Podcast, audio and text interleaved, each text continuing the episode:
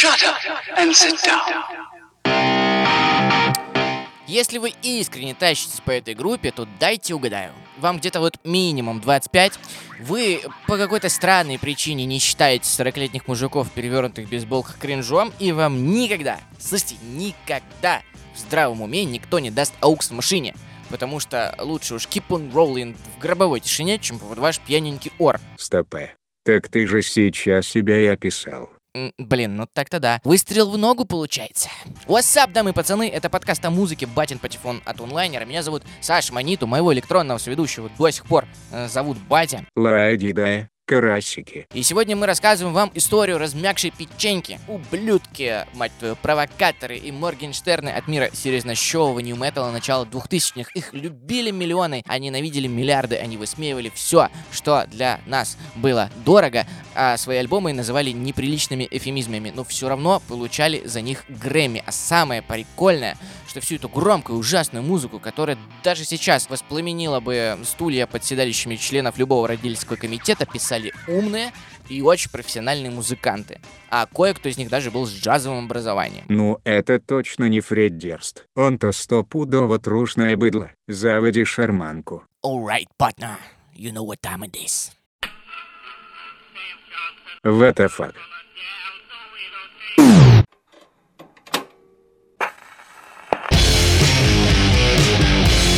Другое дело. Батин Патефон. Ах, Флорида, Флорида. Край аллигаторов, пушек и аллигаторов с пушками. Роднычий рай. Именно здесь родился наш горячо любимый Фред Иванович Дёрст. А, При рождении его, правда, звали Фредерик Аллан Мейн III, что звучит уже не так круто. Справедливости ради Фред очень долго не был крутым. Блин, ну если по чесноку, то да. По чистому образу боевого карлика Фред придет только вот к концу 90-х, начало нулевых. А когда-то он был просто гиперактивным школьником, который любит хип-хоп, скейтборд, брейк-данс, металл, но учиться вот не любит. Оценки у него в школе были просто ужасные, да и, в общем-то, не до этого ему было. Детство у Фреда было настолько бедное, что какое-то время они с мамой и братом даже ютились на церковном чердаке и питались тем, что им жертвовали прихожане. Тут был как раз тяжелый период, когда от них ушел отец. И если кто-то из рэп-звезд будет э, в очередной раз плакаться, что у них было тяжелое детство, в котором родители не покупали им последние альбомы, Айфоны. Он имел в виду айфоны. Просто дурачок. вы теперь знаете, куда их послать. Как минимум, почитать э, биографию Фреда Дёрста. После школы э, Фред сразу же уходит в армию. Бать, кстати, ты знал, что Фред Дёрст котик? Мяу. То есть, чего? Ну, типа, морской котик. Он два года служил в ВМФ США. Э, Хотя серьезной военной карьеры у дяди Федора тоже не получилось, и он вернулся домой. По возвращении на гражданку жизнь Фреда буквально катится по звезде, которая так и не упала к нему на погоны. Примерно до 24 лет э, Дёрст был вот прям вот лохом, без всяческих перспектив. Будучи без образования, Фред даже банально работу не мог себе нормально найти, поэтому помогал своему отчиму, так сказать, оказанием услуг в сфере ландшафтного дизайна. То есть стриг газоны. То есть э, стриг газоны, да, бать, ты, как всегда, проницательный. Также Федя умудрился как-то вляпаться в не очень удачный брак, от которого у него остался ребенок, но семья это очень быстро развалилась. Кто б знал тогда, да, что это была только разминка, впоследствии у него таких э, браков неудачных будет еще четыре. И вот, значит, мистер Дёрст э, сидит без денег, но с алиментами за тугосерию и пытается бить татуировки, играть в каких-то сомнительных местных группах. Ничегошеньки у него не получается. Все идет из рук вон выребедово. И в какой-то момент э, его этот расклад настолько в края достал, что вот глаза наполнились кровью, критическая масса злобы на несправедливый мир достигла своего исторического максимума. Дёрст стиснул зубки и решил во что бы то ни стало добиться успеха. Вот буквально любой ценой э, это стало его идеей фикс э, сублимировать всю свою злость и нереализованность в самый жесткий рэп-метал проект в истории. Собравшись в KFC со своим старым знакомым басистом Сэмом Риверсом, Фред излагает свой план по захвату мира. Кстати,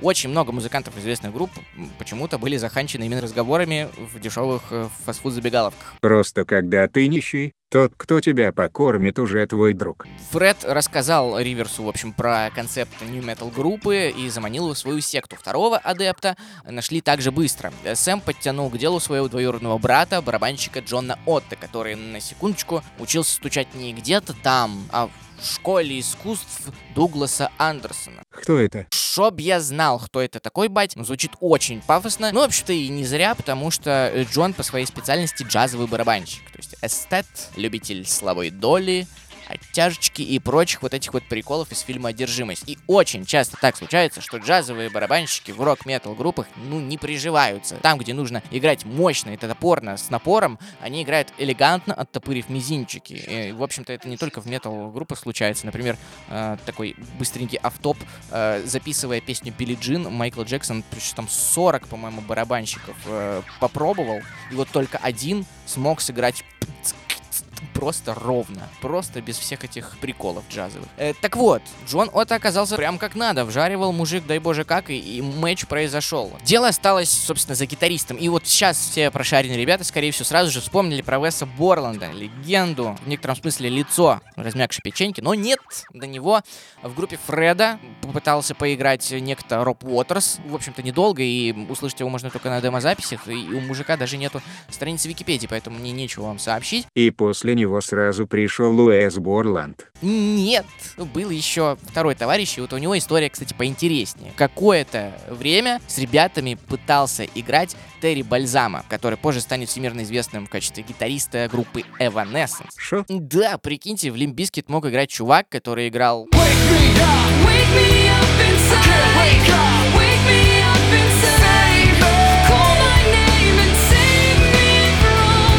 Я бы на это очень с большим удовольствием посмотрел бы. Ладно, еще один небольшой оф-топ. Терри Бальзама, ну, такой достаточно интересный персонаж сам по себе. Он, например, в 2005 году перенес инсульт из-за того, что очень сильно тряс башкой на сцене. Вот в 31 год у него случился инсульт, и отнялась ко всем фигам левая рука. И ему предрекали инвалидность. Но Терри Бальзам попросил принести в больничную палату гитару, и полностью восстановился в рекордные сроки. Все врачи были в шоке, а он даже тур не пропустил. И сейчас ему э, 49 лет, жив, здоров, курилка, все в порядке. Ну ладно, это уже, как говорится, Совсем другая история с Леонидом Каневским. вернемся к Limp Bizkit, к нашим ребятам. После всех этих гитарных перетрубаций таки присоединился Уэс Борланд, человек, который впоследствии сделал Limp Bizkit тем самым Limp Bizkit ом. Человек, который мог придумать риф на полтора аккорда, по сути, способный поджечь фестиваль на полмиллиона зрителей. И иногда даже в прямом смысле поджечь, но про Woodstock 99 мы поговорим с вами позднее и отдельно. Уэс с самого начала зарождения группы долго был на примете у Фреда. Они играли какие-то совместные концерты. Он то приходил, то уходил. Все потому, что они оба э, сильные и упрямые бараньи личности, э, которые терпеть друг друга не могут. И вот эти эмоциональные качели от э, «Господи, ты гений, я тебя обожаю», да пошел вон из группы, у них э, будет случаться на протяжении всех карьеры еще несколько раз. Но вот однажды, когда Бискеты ехали на запись в студию, водитель их минивэна э, заснул за рулем. Ребята попали в аварию. Вылетев через лобовое стекло и пролетев метров пять, как в игре Flatout, Фред стукнулся головой об асфальт и таки определился. Надо набрать Уэсу Борланту на циферки и, и позвать его на постоянку. Наверное, пожалел, что его нет рядом, когда появилась возможность под шумок свернуть ему шею, имея алиби. О, я же, кстати, забыл рассказать, как же не выбрали такое гениальное название. Так вот меня сегодня шатает по хронологии. Ребята очень долго перебирали варианты. Э, Фред хотел что-то дерзкое, круто звучащее, но при этом максимально тупое и отталкивающее. Собственно, как и вся их музыка. И было несколько тупейших вариантов. Например, группа могла называться Jimp Disco, то есть придурочная диско. Split Dixlit, это вообще мой любимый вариант. Условно его можно перевести как э, раздвоенный писюн. Только прикиньте, как раздвоенный писюн получает Грэмми, раздвоенный писюн выступает дуэтом с Кристиной Агилерой. Мы поняли. Стопе. Bitch Piglet тоже неплохой вариантик, переводится как э, сучка-пятачок. И, конечно же, Blood Fart. Ну как, куда же без кровавого пука, друзья мои? Короче, названица были одно кайфовее другого. И после шести часов неутомимого креатива Фреда в стиле каламбуров, не вошедших в американский пирог, Сэм Риверс, тот самый басист, все-таки встал и сказал, все, мужики, я больше так не могу. Думайте над названием сами, я пас, my brain is like a limp biscuit. То есть мой мозг уже как размокшая печенька. И тут у Фреда аж запульсировала шишка на башке, полученная во время аварии. Сэм, ты гений! Ты гребаный гений! Только бискет мы напишем с буквой Z, чтобы было круто, и погнали пить пиво. Как угодно, Фред. Главное, наклейку такую на машину не клей. Хе-хе. На том порешили. Последним членом размягшей печеньки стал DJ Lethal из группы House of Pain, который на секундочку к тому времени уже написал одну из самых важных песен в хип-хопе.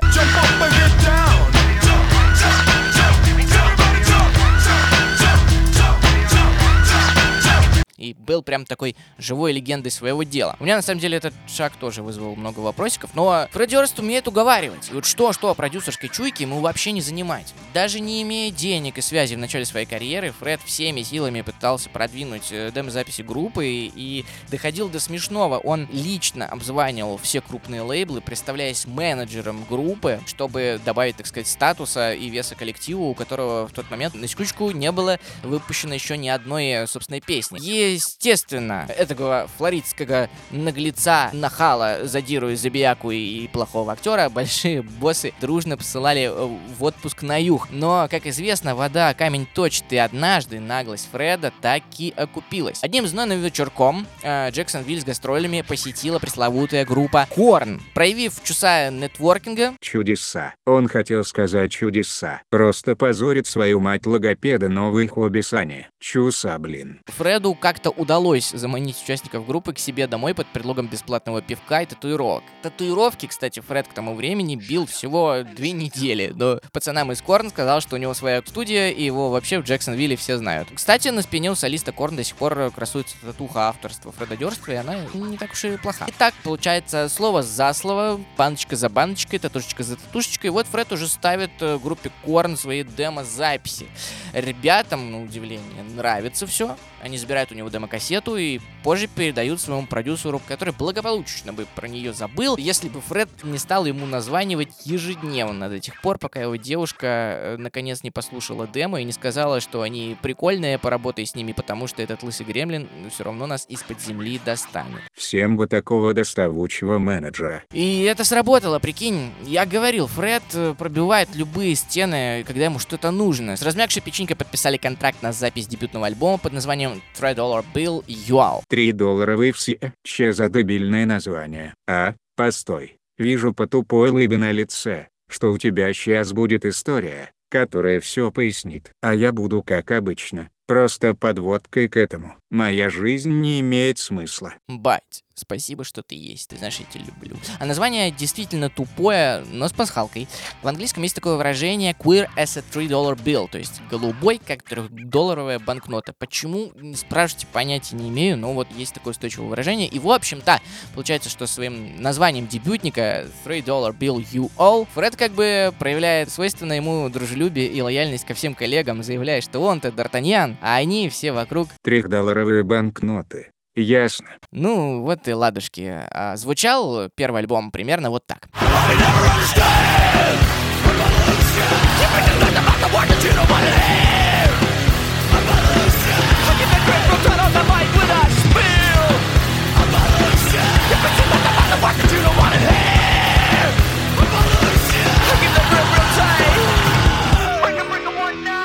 Жестко.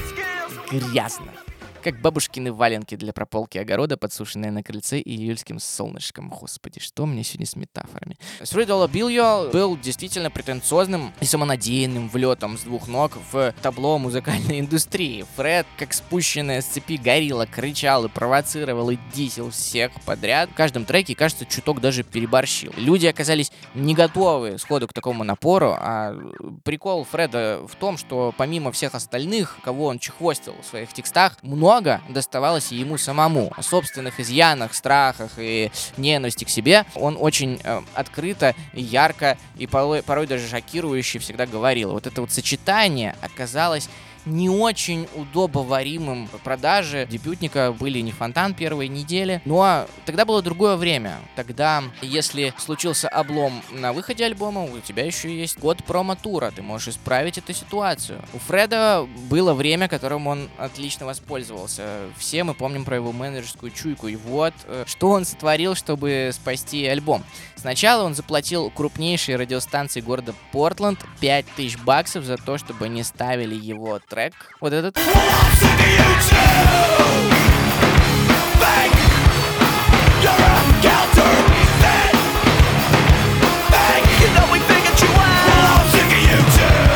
Ежедневно в эфире по несколько раз. И сам же настучал об этом в СМИ. И пока все музыкальные журналы бухтели по поводу того, что это взятка, как он посмел, это не трушно, упоминания Limp Bizkit в СМИ резко, лавинообразно вообще повысились, и интерес публики возрос. Ну, то есть, а Фреду только того и было надо. Главное, чтобы о тебе говорили. И подобные промо-приколы Дёрст проворачивал еще неоднократно. Например, увидев, что билеты на концерт э, Bizkit в Камбодже идут очень вяленько, Фред объявил, что вход для девушек на его мероприятие будет бесплатным. А где много девушек, туда подтягиваются и мужики. Гениально. Именно. И в итоге полные залы и расширение, так сказать, гендерного состава аудитории. Но самым гениальным ходом в промоушене этого альбома было то, что Limp Bizkit не побоялись сделать ставку на песню Faith Джорджа Майкла, на которой они сделали жесткий металлический кавер, вышедший на альбоме. По сути, эта песня и стала первым большим хитом группы, и благодаря чуткому и нежному отношению Limp Bizkit к оригиналу, вот такая вот песня.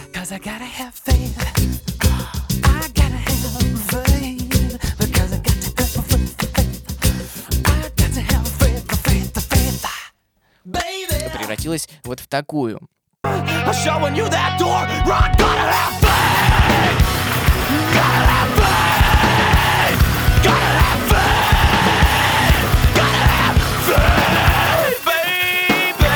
Одна из самых попсовых э, песен актуального на тот момент десятилетия стала саундтреком для получения по морде в слэме. Школа Кирилла Бледного. Да, именно, бать. Только вот Фред э, в таком подходе был практически первооткрывателем. Большинству заносчивых металлистов э, того времени даже от идеи переделать попсу в металл поплохело. Но только не тому, кто и так стебется чаще, чем дышит. А это был именно Фред Дёрст. И в итоге Фейт, прочие гениальные бизнес-мувы мистера Дёрста помогли пластинке, которая изначально казалась провальной, продаться в итоге тиражом полтора миллиона экземпляров. И вот это уже как бы провалом никак не назовешь. Олимпийские говорят, их любят подростки, ненавидят их родители, музыкальные критики. А каждое открытие рта Фреда Дёрста на телевидении производит эффект разорвавшейся ядерной бомбы. Все это, естественно, играет на руку парням, и вот кажется, об этом нужно поговорить в отдельной главе нашего рассказа. Батин Патефон. Фредди очень сильно любил ругаться с коллегами. Его послужной список публичных терок с известными людьми может тянуться бесконечно. Вот как в мультике Алёша Попович, когда свита такая и всю деревню обогнул. Но каждый из своих скандалов, надо отдать ему должное, он всегда оборачивал себе в пользу. Это был для него рабочий способ маркетинга и продвижения группы. С другой, конечно, у мужика действительно были проблемы с кукухой, и это отрицать тоже сложно. Хах. А у кого их нет? Ты вот со мной разговариваешь. Бать, ты не понимаешь, это другое. Однажды на каком-то из фестивалей Фреда почему-то перемкнуло, и он ни с того ни с сего начал кричать в микрофон, что солист группы Крид — это какой-то эго-маньяк. Это не тот Creed, господи, не позорься. И разразился какой-то сумасшедший тирадой по их поводу, хотя, в общем-то, даже раньше он знаком тол- толком с этой группой не был. В ответ чуваки из Creed не растерялись и подарили ему книгу по управлению гневом с подписями всех участников группы. Затроллено. Да, но походу Фред ее не прочел. С кем он еще таким образом только не ругался. Например, с группой Пласиба, выступая на одном фестивале, он заставил многочисленную толпу скандировать fuck Placebo. На что барабанщик э, Пласов Стив Хьюитт после в документальном фильме ответил, кто? Фред Дёрст? Come on, он мне в левый сосок дышит. Да и подходить на фестивалях боится, пусть только попробует нашему Брайану кто-то вякнуть. Еще был забавный момент, когда Фред Дёрст поругался с Эминем. Ребята долго, крепко дружили, в клипах друг друга снимались, посылали друг другу воздушные респекты и чуть ли не в десна целовались. Ну вот, однажды Эминем сильно поругался с рэпером Эверластом. Это такой, может, вы не знаете, культовый персонаж, такой рэпер с гитарой, серьезный такой, здоровый. Ну, в общем, ребят, именем несерьезных людей спортивные бренды одежды не называют. Э, В общем, пришел Фреду Дёрсту Эминем и сказал, братан, там э, Эверласт у меня лопатку в песочнице забрал, куличики лепить не хочет, давай на него дис напишем. Основная причина подавляющего большинства рэперских разборок, кстати. Фред почесал лысую репу и впервые принял решение с кем-то не ругаться. И сказал,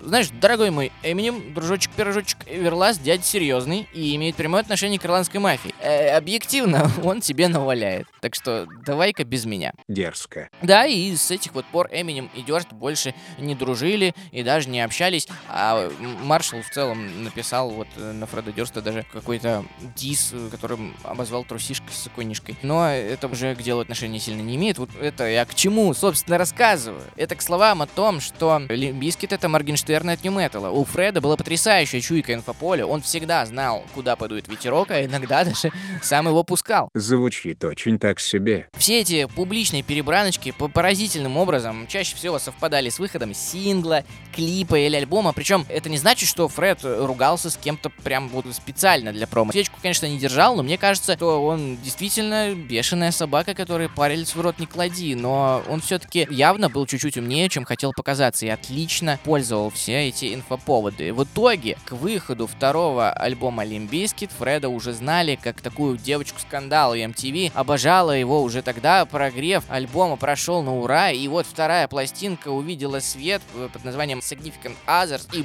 бум! 650 тысяч проданных копий за первую неделю. А сейчас их на секундочку уже 17 миллионов. Вот она сила черного пиара, как все сложилось. Фред реально был зол на весь мир из своей загубленной молодости, был готов э, броситься и пободаться с каждым успешным и глянцевым персонажем на своем пути, а людям, оказывается, только того и было надо. Берем попкорн, врубаем MTV и смотрим этот э, архаичный прото- Versus. Ты так говоришь, будто музыка тут вообще ни при чем. А 17 миллионов пластинок купили так чисто, чтоб кофе на них ставить. А, ну и, собственно, да, сам альбом, он же все-таки был крутой. Э, Там есть несколько крепчайших хитяр, которые даже сейчас нормально могут сотрясти ваши барабанные перепонки. Например, э, Нуки.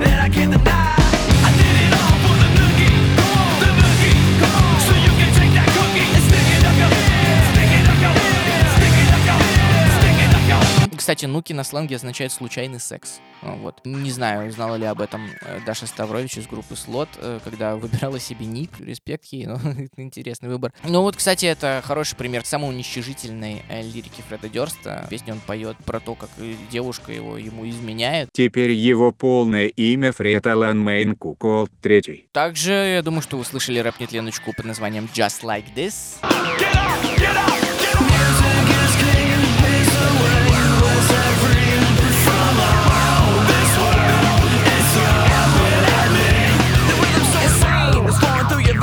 Но во главе хитяр альбома, конечно же, стояла легендарная композиция под названием «Разбивай штуки».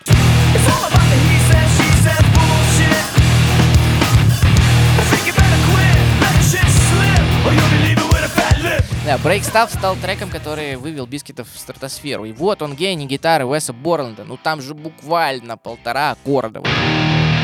Все. Ну и текст, собственно, про то, что, братан, понимаешь, бывают такие дни, когда хочется что-нибудь сломать. Например, чье-то лицо. Например, твое. Подойди э, поближе, и я тебе все объясню. Господи, да это же было обречено на успех среди неудовлетворенных и обиженных на жизнь подростков. Собственно, коем, как мы выяснили, Фредди сам себя внутри и ощущал, как мы понимаем. И все это вот этот внешний весь этот мачизм, это всего лишь выбор компенсировать. Мы все это хаваем. У нас нет выбора. В клипе на Break Stuff снялись э, Доктор Дре, Снуп Дог и Эминем еще до того, как они поссорились. Вот. И а, видео буквально поселилось э, на канале MTV. Поговаривают, что в 99 году в дневной ротации канала тупо сменяли друг друга песня Break Stuff и What's My Age Again от э, Blink-182. Все, другой музыки для редакторов не существовало. Апогеем, золотым венцом э, на лысой башке Фреда Дёрста, который бы ознаменовывал тот факт, что он победил, рок-звезда, и 1999 год официально может быть признан годом Limp Bizkit, должно было стать выступление э, группы на фестивале Woodstock 99. И да, это была попытка реинкарнировать тот самый легендарный Woodstock с хипарями и Джимми Хендриксом только в Нью-Йорке, с кучей бабок от спонсоров э, и с наифиговейшей организацией безопасности. Ну и как вы думаете, чем может закончиться исполнение песни под названием «Разбивай штуки» перед полумиллионной толпой разгоряченных нетрезвых молодых людей на фестивале, организаторы которого абсолютно забили на охрану? Вариант А. Они разнесут все вокруг. Вариант Б. Они разнесут все вокруг. Вариант С. Они разнесут все вокруг, и вариант Д, они разнесут все вокруг, что-то даже подожгут и кого-то изнасилуют. Ну, вы, короче, поняли. А можно звонок другу? В итоге фестиваль закончился массовыми беспорядками, было задержано 44 человека, трое погибли в потасовках, были зафиксированы случаи изнасилований, каких только вообще там сатанинских плясок в итоге не было, а Лимбискит Фреда естественно, э, сделали козлами отпущения. А, Ну а что, они выступали последними, значит, в общем-то, после них все и началось, но если быть справедливыми, то этот фестиваль был обречен на что-то подобное, потому что организаторы идиоты. Плохо было абсолютно все. Ни еды, ни воды, доступа к ним нормального не было организовано. Если что-то и было, то стоило невероятно дорого. А жара в Нью-Йорке в те дни была экстремальная, переваливала за 35 градусов. В толпе относились как к стаду, даже туалетов нормальных не поставили. Понятное дело, что в итоге у людей накипело, и предложение сломать штуки было воспринято слишком буквально. На месте Олимпийских мог находиться кто угодно, хоть Боб Дилан. Все равно э, уровень негодования толпы э, было уже не унять. Фред Дёрст просто, в конце концов, был Фредом Дёрстом и делал свои Фред Дёрстовские штуки, за которые его и наняли. Он э, прокатился на руках толпы на отломанном куске стены, побурчал на фанатов Э- Элэнис э, Моррисхэт, потому что они, мол, душнилы, и раздал своего э, метал-рэпася. Все. С высоты сцены я не видел, чтобы в толпе происходило что-то ужасное. Я просто отдался нашей музыке и делал шоу. Это, кстати, был один из лучших концертов в моей жизни, заявил позже Фред в интервью.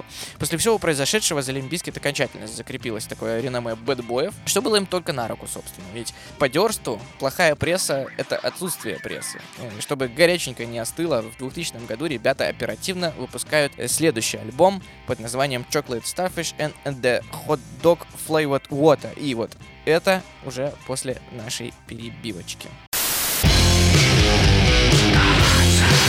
Батин Патефон. Ну, что тут сказать. Просто прочувствуйте весь этот э, вкусный абсурд ситуации. Альбом под названием «Шоколадная морская звезда и вода со вкусом хот-догов» становится самым продаваемым в истории рок-музыки. За первую неделю был распродан 1 миллион 50 тысяч копий. Впереди в этом, в этом году остались только Бритни Спирс, э, Backstreet Boys и Эми. А через э, два месяца диск с самым дебильнейшим названием Ever был уже четырежды платином. И это мы еще не сказали, что шоколадная морская звезда является эфемизмом, по сути, к слову, анус. Можно ли теперь говорить, что у Фреда Дерста платиновый анус? Четырежды платиновый, бать. По словам ребят, название выбирали так. Фреда часто называли словом asshole, ну, то есть как бы придурок, этимологию слова мы понимаем. И вот он придумал себе вот такой вот эфемизм поблагозвучнее. Chocolate Starfish. А вторую часть э, добавил гитарист Уэс Борланд. Однажды во время тура ребята зашли на заправку, ну, чтобы там корн-догов себе закупить и всяческих чипсонов и поехать дальше. И удивились тому, что на полке стояло огромное количество воды с разными вкусами. Первый раз Дориду Аква ребята увидели. Э, Весу захотелось найти что-нибудь со вкусом мяса или хот-дога, но такой фигни до него еще никто не придумал. Тем не менее, как бы фраза hot dog flavored water была увековечена потом в. Что-то мне подсказывает, что она на самом деле тоже имеет двойное дно, но не будем уже искать подвоха. Давайте тогда разбираться, почему, почему так произошло, что в этой пластинке такого, что ее буквально сметали с полок, а на самом деле все просто. Смотрим на плейлист и понимаем, что две трети треков, как минимум, на ней абсолютные хитяры. Hot Dog, My Generation, My Way, Rolling. Это мы еще даже не перешли за половину альбома. Я называю треки практически по порядку. Альбом, по сути, представляет из себя выжимку самой сути лимбийски. Это вот помните, как рыжая красотуля из мультика «Чародейки» поднимала кристалл и кричала «Квинтэссенция!» и врагов била молнией. Вот примерно что. Нет. Это рыжая. Нет, это была злая бабка. Рыжая тоже умела квинтэссенцию. Это с третий сезон был. Она научилась. Нет. Она научилась потом. Не пи***ди, я фанатка. Так вот, и Chocolate Starfish это, по сути, квинтэссенция Лимбискит. На My Way Фред снова показывает, что мужчины умеют плакать и поет о том, что выбирается из абьюсивных лапок своей пассии, закрывает гештальты, учится делать все по-своему, не так, как она от него хотела. И, короче, Фред теперь сильная и независимая. This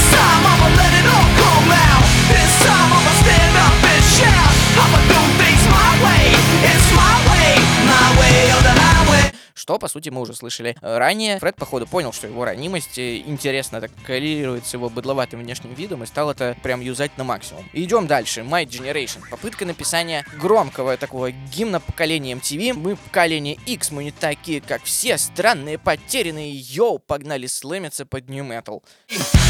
Go ahead and talk shit. about my gen- generation. we don't, don't give a fuck and we won't ever give a fuck until you, you give a fuck about me. Никогда такого не было, и вот опять, и, и с точки зрения маркетинга, это проверенная стратегия написать гимн аутсайдеров. Опять же, можно, конечно, винить Фреда в желании продать как можно больше дисков с такими общими песнями, но сколько мы слышали отвратительных попыток написания гимнов поколений. А вот My Generation как бы вроде и получилось. Но только послушайте этот грув, мам дорогая, до сих пор хочется стенки лбом пробивать.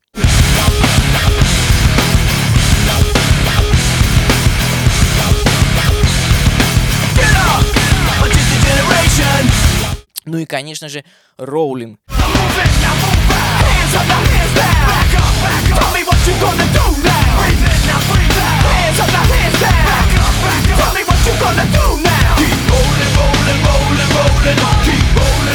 Джоан, которая придумала Гарри Поттера. Хе-хе. Знаете, мне кажется, в этом выпуске было бы прям тупо разбирать лирику продадерства как-то подробно, потому что зачастую его текста похожи на рэп девятиклассника, который он накидал для школьной дискотеки. Ну, правда, строчки из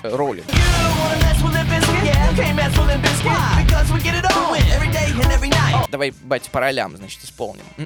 Ты хочешь зажигать Слимбискит? Да, Ты не можешь зажигать Слимбискит, почему? потому что мы не останавливаемся. Когда? Никогда, ни днем, ни ночью. Лучше задай ритм покруче и рифмы покруче. У нашей банды сходка, так что вы не жал, что за трэш. Чувствуете запах банановой ашкюдишки? Да, это плохо. Но суть, в общем-то, и не в текстах. Та же Роллинг качает так, что поверх Фред мог бы хоть инструкцию от освежителя воздуха на казахском прочитать, все равно бы это сработало. По сути, это обычный рэперский трек-репрезент о том, как круто и жестко тусить с группой Олимпийскит, какие они оторвы, сорви головы и части я могу, конечно, понять людей, которые говорят, что Лимбискит это дешевая коммерция для детей, которые, ну, чтобы вот, все было понятно, чтобы налутать как можно больше денег с них. И да, с одной стороны. А с другой, дикая горилла внутри рвет снаружи и орет, а тебе не по...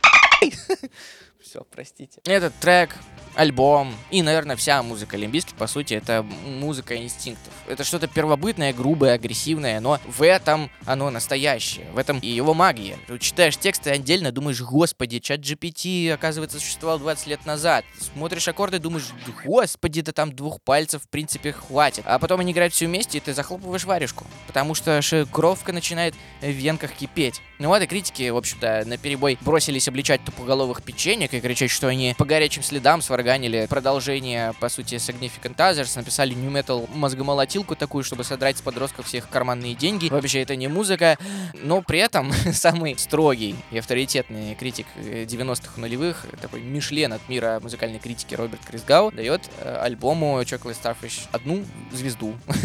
Кстати, очень символично. По его меркам это очень много, он делает это нечасто. И пишет рецензию в стиле, да что вы душните, камон, ну, качает же вроде. И все такие, пуп-пуп, не, ну так-то да. Ну.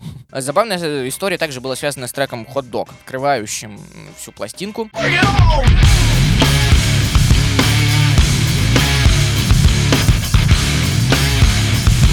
принципе, это один из самых главных бенгеров альбома. Во-первых, как бы это венец э, гениальной лирики Фреда Дёрста на альбоме. Слово «фак» повторяется там около 50 раз. Чистая запеканная версия трека это самый бесполезный, но смешной прикол вселенной. Dumb dream, dumb life, like dumb kid with the dumb, dumb mom, dumb dad, dumb cop with a dumb badge.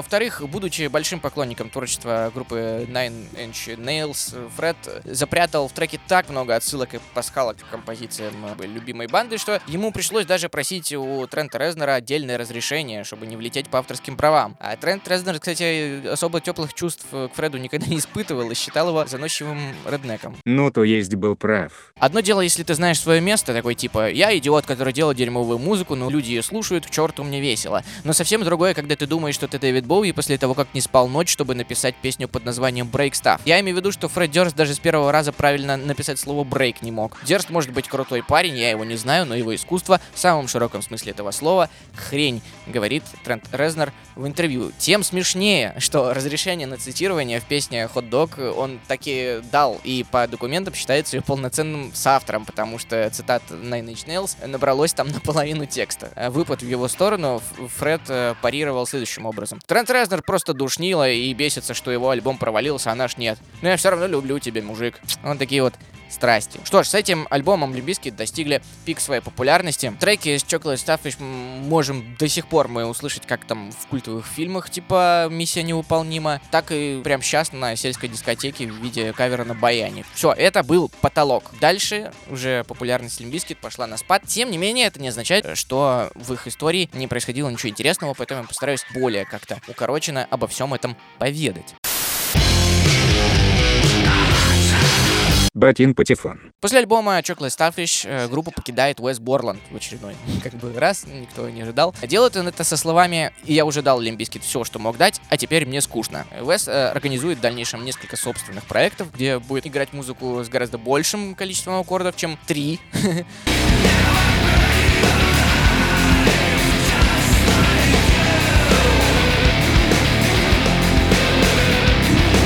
Но такой популярности ни одна из их новых групп его так и не получит. Лим Бискет же в спешке ищут нового гитариста э, и перебирать десятки вариантов. И вроде вот два пальца, как говорится, есть у всех, и полтора аккорда играть тоже все умеет. Но не то, ну не как Уэс, ну совсем. А чё им не нравилось? Понимаешь, бать, искры нет.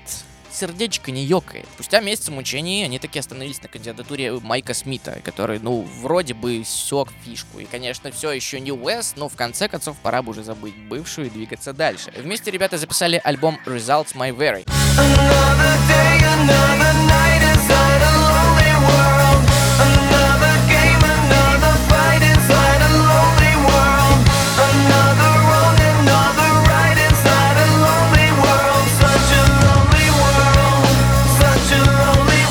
В нем было больше альтернативного рока, была попытка отойти от сложившегося мускулинного такого стиля, но результатом стало третье место в чарте Billboard. Многие говорят, что именно эта пластинка стала началом конца для Бискетов. Типа, вот он, закат. Отсутствие Борланда отразилось на стиле слишком сильно. Третье место для группы, которая обычно разваливала просто с двух ног, влетая в чарт Billboard, это ну, действительно, можно сказать, провал. Но, тем не менее, я не могу сказать, что альбом прям плох. К тому же, именно на нем вышла культовая Behind Blue Eyes, под которую поклонники группы стали регулярно получать возможность э, поплакать на концерте, а также перевести дух, обработать ссадины и вправить вывихи перед началом нового убийственного New Metal номера. No one knows what it's like to be the bad man, to be the sad man behind blue eyes. Если бы я мог рыдать, я бы зарыдал. Но вместо слез у меня термопаста. Да, бать, прикольный кавер получился. Какой кавер, блин. О боже, не позорь мою крашеную челку. Ну это ж песня The Who. No one knows what it's like to be hated, to be faded, to telling only lies. dream. Ладно, справедливости ради, я сам был в шелках, когда только узнал. Э, Тем не менее, это большой хит и, возможно, э, последний поистине большой э, хит в карьере Limp Bizkit. Больше на альбоме сопоставимых по уровню песен так и не оказалось, и интерес к себе Фреду пришлось поддерживать рассказами о романе с Бритни Спирс. Вроде как это даже не слухи. По крайней мере, Фред действительно участвовал в качестве продюсера в создании одного из альбомов Бритни. Ничего удивительного, если в какой-то момент их отношения вышли за рамки профессиональных, чем Фред, собственно, гордился, а Бритни отнекивается до сих пор. Я тут э, давеча забрел в бар молодой, бать, и там в туалете лежал Playboy с интервью Дёрста за 2009 год, и знаешь что? Шо? Даже там он невзначай так выделывался этими отношениями. Бедная Бритни. После выхода Result My Very э, Майк Смит покидает группу. Долго, конечно, не задержался пацанчик, зато снова возвращается Уэс Борланд. И, наверное, он просто послушал, что пацанов выходит без него, словил кринжа и сжалился. Но вернулся Уэс с одним условием. Группа э, должна повзрослеть и стать серьезнее. Хватит, мол, нам писать песни про покатушки на машинах, раскачивание клубов и неудачные сопельные отношения Фреда. Мы должны сделать что-то значимое. Сам э, Дёркс к тому моменту уже тоже устал быть э, карманной чухуахуа, которую принимает исключительно как веселого аниматора, как, как прикольно она рычит на всех подряд. Он все-таки умный мужик с амбициями, Nine Inch Nails слушает, все дела. В итоге музыку отдали почти полностью на, на откуп э, Уэсу Борланду, а Фред заперся дома, переслушал все, что мог найти из репертуара группы Rage Against the Machine, и Limp Bizkit выдали свой самый взрослый и с- бля- астросоциальный альбом The Unquestionable Truth, то есть э, непрошенная правда. Imagine accepting the truth.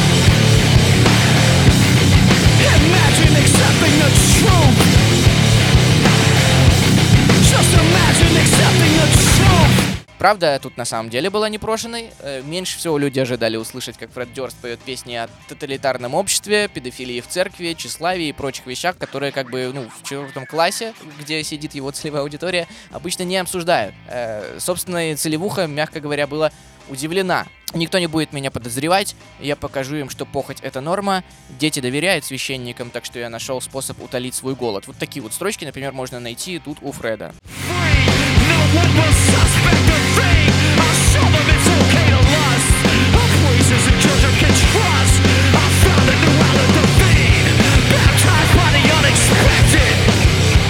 Странно, странно, как если бы фиксики заговорили внезапно о голоде в Африке. Тем, в общем-то, интереснее. Альбом вышел без всяческой рекламы, просто внезапно в один день появился на полках магазинов, и все. О нем даже никто заранее не говорил, что супер, не свойственно болтливому Фреду Дёрсту. Часто он даже не упоминается в официальной дискографии группы, но тем не менее он есть, и, пожалуй, это самое интересное, что сделала печенька за все время своего существования. Это касается и тематик, и гитар Уэса Борланда, которые звучат здесь просто демонически круто. Тут дядька раскрылся прям как надо, возможно, даже третий палец использовал.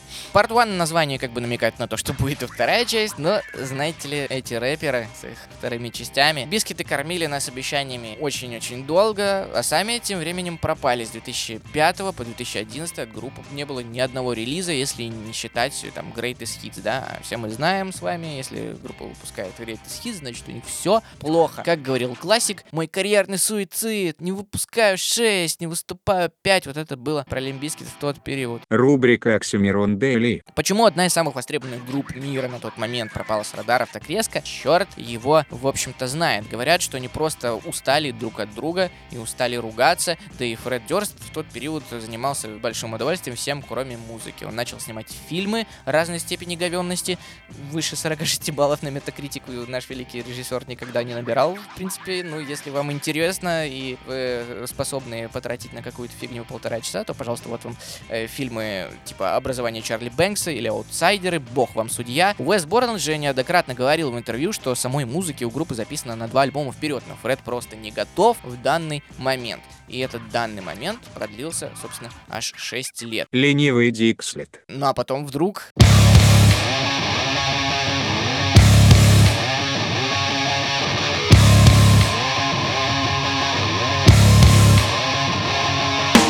Альбом Gold Cobra может быть и не лучше э, в дискографии мужиков, но именно с него я начал когда-то знакомство с группой. И как минимум одноименный трек с пластинки это точно бронебойная хитяра.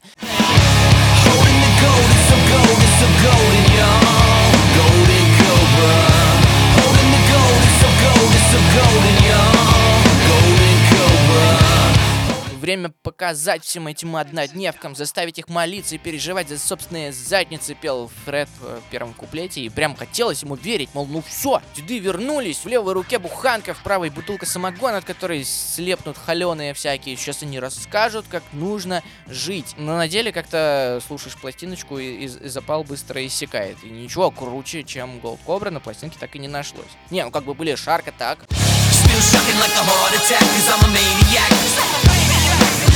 Still running through the shark attack without a single scratch. Bring It Back. Give me the racket for the brain. Give me the fucking shit to make the people go insane. Give me the fucking drug, we got music on this track. Give me the fucking risk, we gonna use to bring it back. Bring it back. Были уморительно смешные эксперименты Фреда с автотюном. This sounds whack, man. Listen. Oh, how do they make songs with this? This fucking shit is ill. I did it all for the nookie. Come on, the nookie. Come on. Oh yeah. Got this motherfucker going down like this, yo. Oh yeah. Oh yeah. Oh yeah. Got this motherfucker going down like this, yo. И в целом все прикольно, но поздно. Выйдя этот альбом годика на 4 раньше, возможно, он бы и помог группе оставаться на плаву. А так, длительные и остервенелые гастрольные туры по странам СНГ, вот что уже маячило на горизонте лимбискетов. В 2013 году э, группа уходит с лейбла Interscope, присоединяется к лейблу Cash Money Records, э, который принадлежит внезапно Лил Вейну. По этому случаю с последним даже выходит весьма недурственный совместный трек. They say. They the whole game done with pop, so I'm back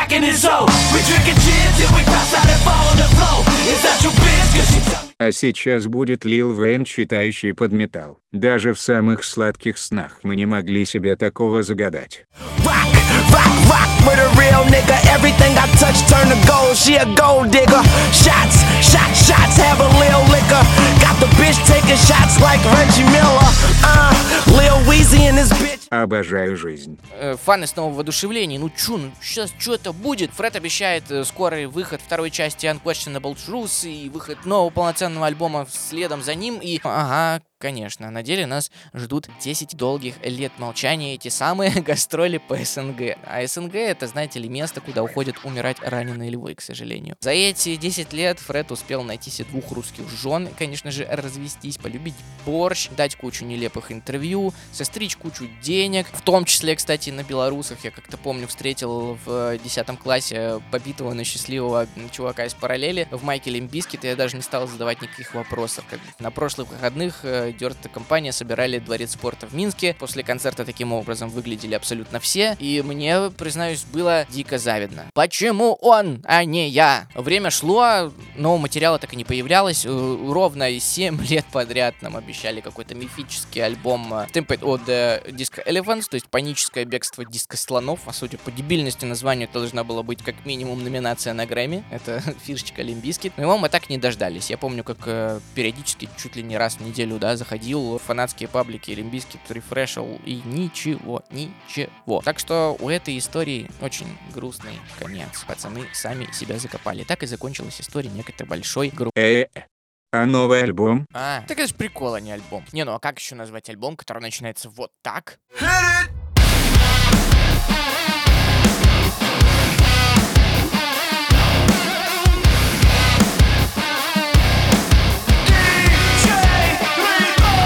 Заканчивается вот так. All this water underneath the bridge is killing me so slow. It's time to go. От Метола, да, Кристина Агилера за полчаса. И название у него как бы соответствующее. Still sucks. Ну, то есть, все еще отстой. Бискеты хорошенько стебанулись над собой и над всеми нами и теми, кто ждал альбом 10 лет. Да, прямо в сердце. Ну, в общем-то, и обижаться на них не хочется, потому что, ну, come on, ребята, ну, это Козловский. К тому же, те треки, которые таки были написаны по-серьезки, они крутые. Ну, вот прям, да.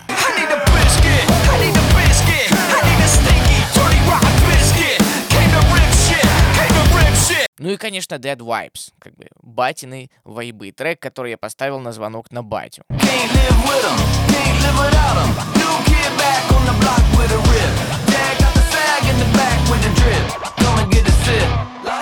Алло. Пошел у дупу. Классика. А, забавно, что альбом действительно, как вот потом оказалось после интервью, мог выйти другим, мог выйти раньше. И самое прикольное из информации, которую я нашел, было про то, что Оливер Сайкс из э, Me The Horizon приезжал специально э, как бы записываться с э, пацанами из Limp Bizkit, продюсировал какие-то треки. Ну а Фред в итоге его задинамил и не записал на них вокал. Ну, собственно, какие-то из э, написанных тогда песен легли в основу треков уже с альбома Bring Me The Horizon Amo. Если не знали, то вот откуда растут ноги у этого прикольного, но противоречивого альбома Horizon. Ну, это все Фред Дёрст. Даже ничего не сделав, он умудрился кому-то насолить. Хотя, кстати, мне альбом этот прикалывает. Самое смешное, что критики всю дорогу ненавидевшие Limp Bizkit своей вот лютой, э, искренней и животной ненавистью этот прикол заценили. На Metacritic е у Still Sucks 75 баллов из э, 100 оценки в среднем за альбом. Даже у самых там важных журналов, э, вроде Rolling Stone, ниже трех звезд из пяти не падали. И то ли критиков всегда бесило именно наличие серьезных щей во время исполнения этой клевой, энергичной, но жутко тупой музыки. А на Still Sucks э, как бы все сразу в лоб. Йоу, это прикол, мы не серьезно, Limp Bizkit все еще сосает. То ли они просто соскучились, состарились и соскучились по своему главному антагонисту. А для нас, между прочим, это все еще важный кусок детства, а не кусок... Да, дорогие снобы. Ну вот, в принципе, все. Гадать, что там дальше выпустит Limp Bizkit, бесполезно, потому что они сами даже не знают. Поэтому просто большое спасибо им, что еще живы. А а вам большое спасибо, что дослушали. Надеюсь, вам понравилось. Ставьте лайки, подписывайтесь везде, где только можете. С вами были Саня и Батя. Услышимся еще скоро и неоднократно. Keep on rolling, baby. Батин Патефон.